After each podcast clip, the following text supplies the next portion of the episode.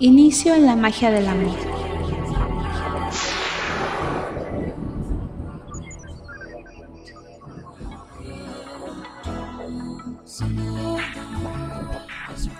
Por años, las personas practican magia para valorar y mejorar su vida amorosa. En algunos círculos de la comunidad pagana, los trabajos de magia que estén relacionados con el amor son mal vistos. La racionalización es que hacer magia relacionada con el amor interfiere con el libre albedrío de alguien más. Sin embargo, hay muchas tradiciones que creen que la magia de amor es perfectamente aceptable para hacerse. Si eres de las personas que creen que los trabajos de magia para el amor entran dentro de tu ética, he aquí alguna información tradicional de la magia del amor. En algunas formas, en la magia del folclore europeo, hay varios caminos de traer el amor a tu camino. Uno de los más conocidos y el más fácil es el uso de un muñeco mágico con el cual puedes aproximarte a tu prospecto de diferentes maneras. Crea un muñeco que represente a la persona de tus afectos. Si tu tradición te lo permite, úsalo para obligar a esta persona a mirarte como alguien digno de amar. Crea también un muñeco para ti mismo y un muñeco para la persona con la cual deseas estar y haz un trabajo que los mantenga juntos. Recuerda, si tus creencias te prohíben hacer magia de amor a otra persona, entonces esta opción es la mejor para ti. Crea un muñeco que te represente a ti y úsalo para dibujarte amor a ti mismo. La correspondencia de hierbas para el amor son varias. La rosa es solo una de muchas correspondencias en la magia del amor. Hay muchas hierbas, piedras, deidades y flores asociadas con esta magia. Las hierbas, flores y plantas que puedes incorporar en tus trabajos son la pimienta de Jamaica, basilio, clavo, narciso, endivia, higo, lavanda, mejorana, vígaro, menta, rosa, tulipán, valeriana, violeta y milenrama.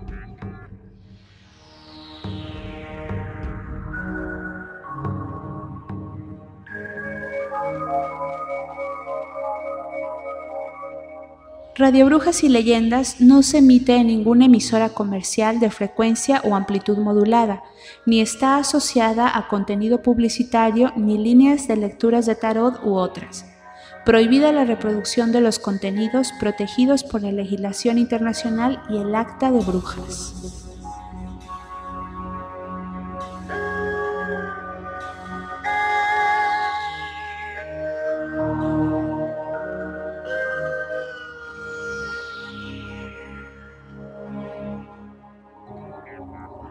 Las piedras, cristales y gemas pueden usarse también en los trabajos de magia de amor como la cornalina, el diamante, la esmeralda, el jade, el lapislázuli y el cuarzo rosa.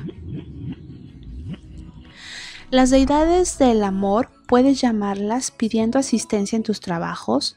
A través de la historia, cerca de todas las culturas han existido dioses y diosas asociadas con el amor y el matrimonio. Algunos son hombres como Eros y Cupido, pero la mayoría son mujeres, porque la institución del matrimonio ha sido vista por mucho tiempo como dominio de las mujeres. Si vas a hacer un trabajo de amor y deseas hacerle honor a una deidad en particular como parte de una ceremonia de matrimonio, estos son algunos de los dioses o diosas asociadas con la emoción tan humana que es el amor.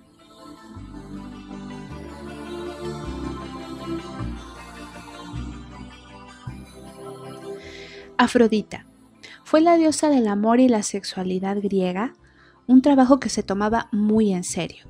Estuvo casada con Hefesto, pero tuvo una multitud de amantes. Su favorito fue el guerrero dios Ares. Un festival le hacía honor a Afrodita, apropiadamente llamado afrodisiaco. En el templo de Corinto, los juerguistas pagaban un tributo a Afrodita al tener relaciones sexuales con sus sacerdotisas. El templo fue destruido por los romanos y no se reconstruyó, pero los ritos de la fertilidad continúan haciéndose en esa área. Como muchos dioses griegos, Afrodita gastó mucho tiempo mediando en la vida de los humanos y jugó un papel decisivo en la causa de la guerra de Troya.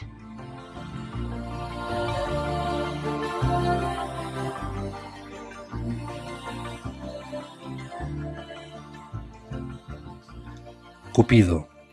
En la antigua Roma, Cupido era la encarnación de Eros, el dios de la lujuria y el deseo.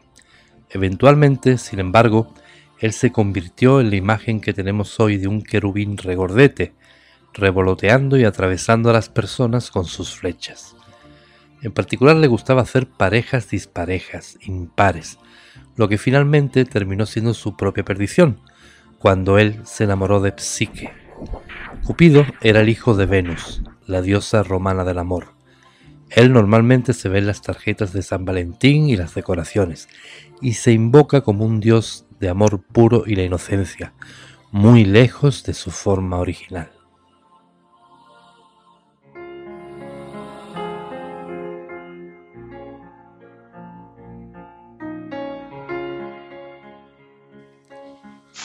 Eros, aunque no es específicamente un dios del amor, a menudo se invoca como un dios de la lujuria y la pasión. Este hijo de Afrodita era un dios griego de la lujuria y el deseo sexual primario. De hecho, de la palabra erótica viene su nombre. Él se personifica en un tipo de amor y lujuria entre heterosexuales y homosexuales y era adorado en el centro de un culto a la fertilidad, durante la época clásica romana. Eros se convirtió en Cupido, y se convirtió retratado como un querubín regordete que aún permanece como una imagen popular hoy en día. Él suele aparecer con los ojos vendados porque después de todo el amor es ciego y con un arco con el que disparó flechas en sus objetivos previstos.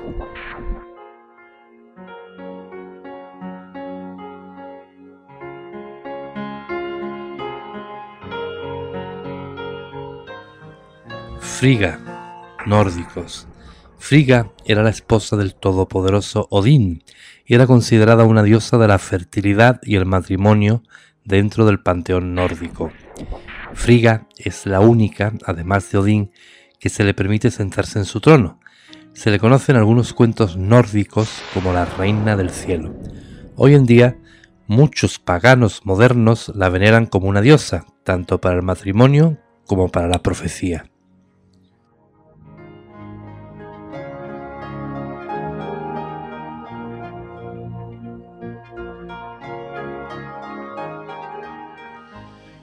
Ator. Como la esposa del dios del sol Ra, Ator se conoce en la leyenda egipcia como la patrona de las esposas. En las representaciones más clásicas se le retrata como una diosa vaca o con una vaca en las cercanías. Es su papel de madre el que se observa con mayor frecuencia. Sin embargo, en épocas posteriores se asoció con la fertilidad, el amor y la pasión. Era, en griego, la diosa griega del matrimonio. Hera es la esposa de Zeus, que a su vez era su hermana. Hera es la reina de todas las mujeres. A pesar de ser la hermana de Zeus, se enamoró de él. No le fue fiel a ella, Zeus, así que Hera pasó mucho tiempo luchando contra numerosos amantes de su marido.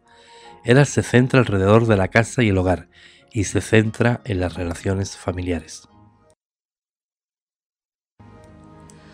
Juno. En la antigua Roma, Juno era la diosa que cuidaba de las mujeres y del matrimonio. A pesar del festival de Juno, Matronalia, se celebró en realidad en marzo. El mes de junio fue nombrado por ella. Es un mes para las bodas y uniones de romanos, matrimonio entre huicanos, por lo que a menudo se homenajea en Lita, el tiempo del solsticio de verano. Durante Matronalia, las mujeres recibieron regalos de sus maridos e hijas y a las esclavas se les daba el día libre.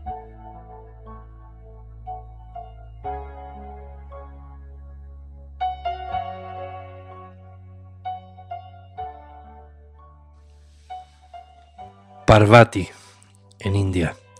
Parvati es la consorte del dios hindú Shiva y es conocida como una diosa del amor y la devoción. Ella es una de las muchas formas de Shakti, la fuerza femenina todopoderosa en el universo. Su unión con Shiva le enseñó a arropar el placer y por lo tanto, además de ser un dios destructor, Shiva es también un mecenas de las artes y la danza.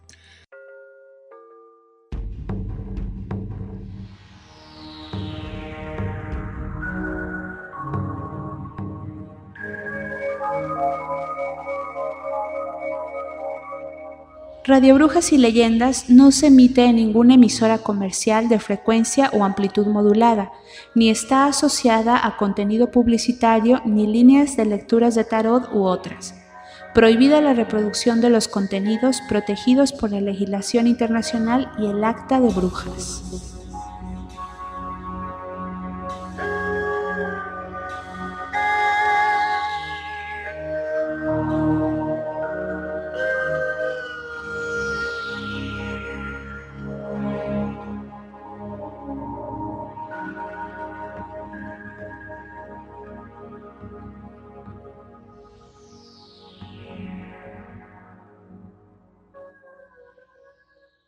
Parvati es un ejemplo de una entidad femenina que tiene un profundo efecto en el hombre y en su vida, porque sin ella Shiva no hubiera sido completo.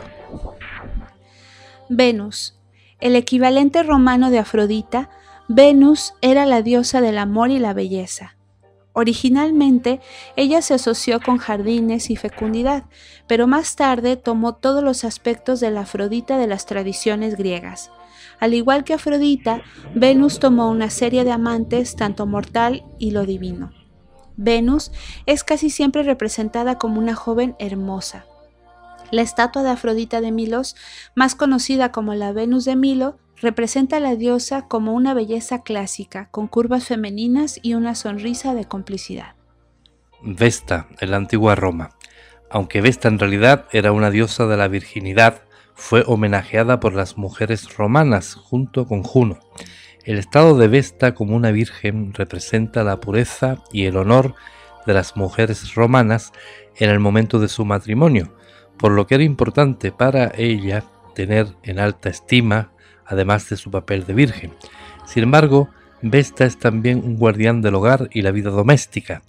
Su llama eterna en muchas villas romanas siempre estaba presente, su festival Vestalia se celebra cada año en junio.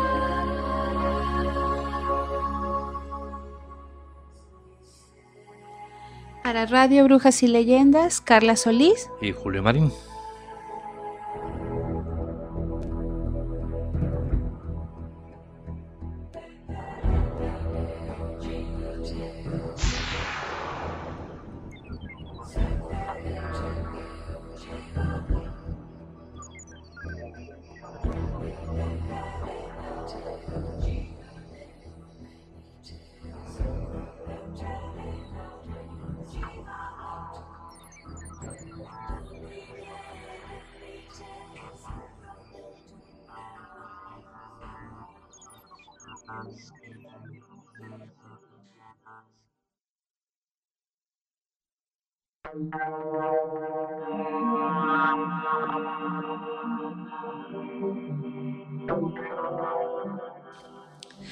Ética en la magia del amor.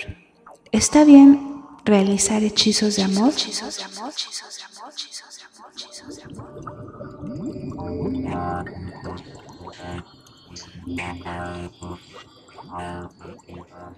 Sea o no ético, la ética en la magia para el amor es en parte de las reglas de tus tradiciones. Los hechizos de amor son una de las cosas que a menudo atrae a las personas nuevas a la religión Wicca y a las religiones paganas.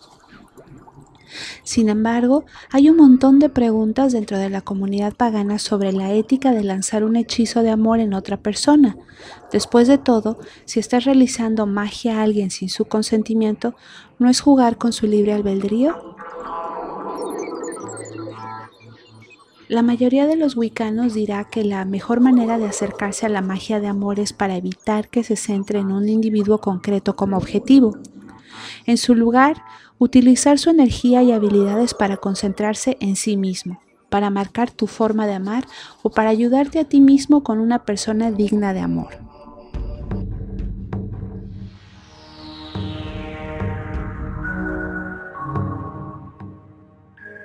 Radio Brujas no se emite en ninguna emisora comercial, frecuencia modulada o onda media, ni está asociada a contenido publicitario ni líneas de lecturas del tarot u otras. Queda prohibida la reproducción de los contenidos, protegidos por la legislación internacional y el Acta de Brujas.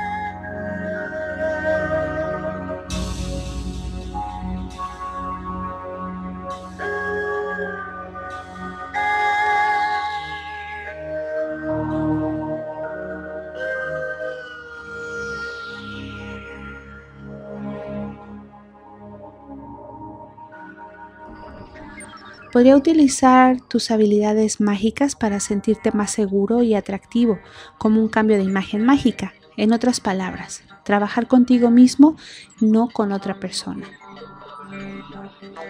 Ten en cuenta que muchas de las tradiciones paganas no tienen restricciones en el uso de la magia para cambiar a otra persona.